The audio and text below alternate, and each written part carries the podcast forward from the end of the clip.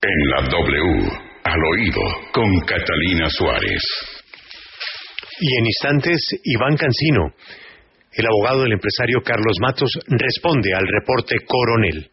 Catalina, que tenemos hoy al oído. Buenos días, Julio. Y hoy en el oído les tengo una historia de una apuesta que se zanjó el viernes pasado. ¿Entre quiénes? Pues entre el ministro de Defensa, Diego Molano, y el senador liberal Luis Fernando Velasco, que ahora resultó más petrista que Gustavo Petro. Esta historia empezó el pasado 10 de agosto, cuando el senador Velasco le recriminó al ministro de Defensa, que llevaba apenas unos meses en ese momento, que en esa cartera se había expedido dos de los tres decretos que reglamentaban una ley que es muy conocida como la ley del vigilante de seguridad privada, de la cual el senador Velasco pues era su autor. Hasta ahí todo normal. Ese día el ministro delante de mucha gente se comprometió a que para la celebración del Día del Vigilante de este año, que era el pasado 26 de noviembre, eh, perdón, el 26 de noviembre ya habría expedido los decretos que reglamentaban el seguro de vida que tendrían los vigilantes. Pues resulta que en Twitter todos pudimos ser testigos como día a día el senador Velasco inició una cuenta regresiva bastante juiciosa diciéndole que se le estaba agotando el tiempo y que esta sería otra promesa no cumplida del gobierno del presidente Iván Duque y del ministro Diego Molano.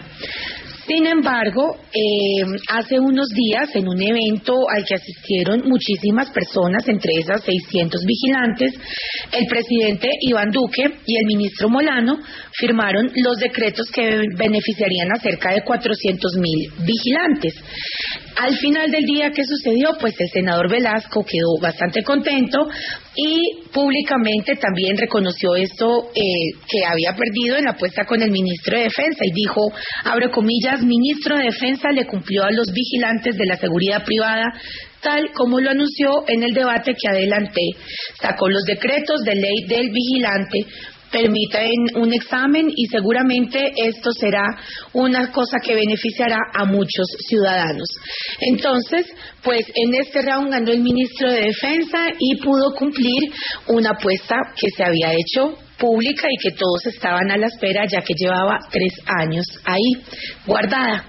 Y Julio, para cerrar, eh, acá en al oído queremos decir que realmente esta ciudad está claudicando mientras, mientras la mermelada está en alza en entidades como el Consejo de Bogotá.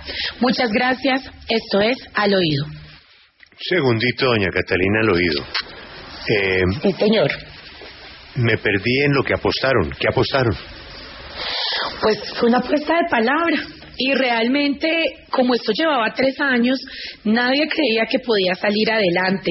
Entonces, el senador Velasco, que pues es conocido porque es muy juicioso, todos los días empezó a hacer una cuenta regresiva, hasta que al final, pues el último día, de hecho, dijo que él creía que no se iba a lograr y que esto iba a ser otra de las promesas incumplidas, hasta que corrieron en ese Ministerio de Defensa porque sabían la presión que había y lograron que se los decretos.